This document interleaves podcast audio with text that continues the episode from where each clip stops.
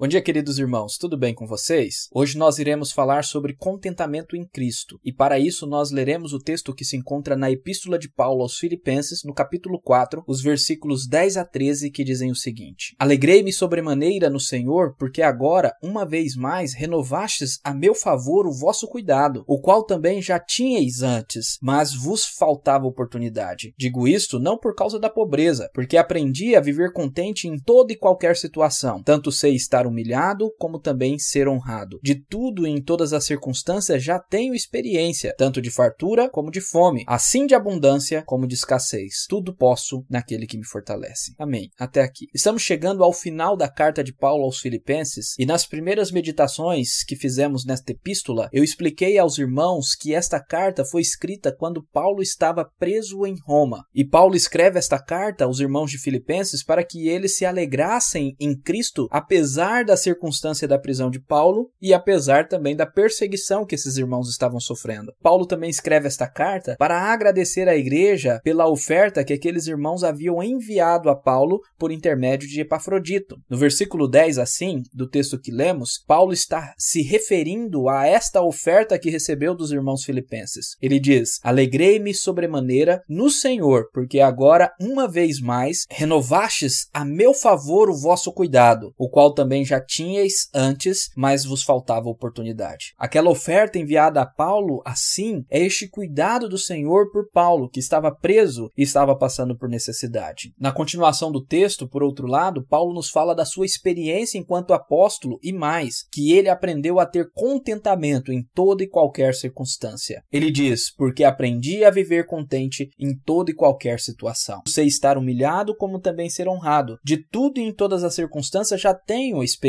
tanto de fartura como de fome, assim de abundância como de escassez. Paulo, assim, aprendeu em sua própria experiência como apóstolo a estar contente em Cristo nas circunstâncias boas, mas também nas adversidades. Lembrando que Paulo, por causa de Cristo, foi perseguido, apedrejado, preso várias vezes, açoitado, sofreu naufrágios, mas perseverou em pregar o evangelho. O adjetivo contente no original grego significa suficiência e era uma das palavras prediletas dos filósofos filósofos estoicos, que pregavam a autossuficiência, algo parecido com o movimento da autoajuda, coaching, que nós temos hoje em dia. Mas o cristão não é autossuficiente. A sua suficiência encontra-se em Cristo. E é isto que Paulo quer dizer com contentamento aqui. Ele estava satisfeito no Senhor e por isso era contente apesar da situação. E isto ele nos diz no versículo 13, um dos versículos mais conhecidos da Bíblia, onde Paulo nos fala: Tudo posso naquele que me fortalece. Este versículo versículo é muito citado. Ele está em adesivos de carro, pregado à porta das casas, nos imãs das geladeiras, em camisetas, nos stories do Facebook, Instagram, WhatsApp, etc. O problema é que este versículo tornou-se uma espécie de amuleto, de autoafirmação, um brado de conquista ou uma confissão positiva da teologia da prosperidade, aquela que diz que Deus irá te enriquecer e você terá tudo o que deseja nessa terra, só precisa crer e semear corretamente. O problema é que este versículo não significa isto. É só observar os versículos anteriores. Paulo está dizendo aqui o seguinte: posso enfrentar todas essas situações unido a Cristo que me fortalece. O verbo posso pode ser traduzido também como ser capaz de enfrentar. Assim, J.B. Phillips traduz Filipenses 4:13 da seguinte forma: Estou pronto para qualquer coisa por meio da força daquele que vive dentro de mim. Isto é, posso passar por humilhação ou por honra, por fome ou fartura, por abundância ou escassez. Tudo posso passar, porque é Cristo que me fortalece. Esse entendimento correto deste texto harmoniza com o que Paulo escreveu em sua segunda carta aos Coríntios, no capítulo 12, nos versículos 9 e 10, quando lá estava falando sobre o espinho que ele tinha em sua carne, e após pedir três vezes para Jesus tirá-lo, Jesus lhe respondeu: A minha graça te basta, porque o poder se aperfeiçoa na fraqueza. E então Paulo conclui dizendo: De boa vontade, pois, mais me gloriarei nas fraquezas, para que sobre mim repouse o poder de Cristo. Pelo que sinto prazer nas fraquezas, nas injúrias, nas necessidades, nas perseguições, nas angústias, por amor de Cristo, porque quando sou fraco, então é que sou forte. Tendo em vista isto, o texto de Filipenses 4, versículos 10 a 13, Paulo nos ensina o segredo de uma boa vida e uma das mais excelentes qualidades cristãs, o contentamento, que nada mais é do que estar satisfeito em Cristo. E por tabela, Paulo nos ensina também que pela força que vem de Cristo podemos podemos passar qualquer situação. Corrigimos assim o entendimento errado deste versículo da falsa teologia da prosperidade ou da confissão positiva que se alastrou em nossa época, de que este versículo é um amuleto, uma autoafirmação. Ao contrário, muito mais profundo e maravilhoso do que prega a teologia da prosperidade, este versículo é um brado de dependência do Senhor, pois sem Cristo nada podemos fazer. Mas com Cristo temos a maravilhosa promessa que Ele estará conosco todos os dias, que Ele não nos deixará e que Ele nos fortalecerá para a glória dele. Amém. Dessa forma, quero concluir de maneira prática apontando para a necessidade de termos este contentamento em Cristo. Vivemos na época da insatisfação e hoje os cristãos estão envoltos da idolatria do consumismo, não conseguindo estar satisfeitos com aquilo que Deus lhes deu. Reclamam o tempo todo, murmuram sem parar, são ingratos e invejosos. E são assim mesmo tendo em seus bolsos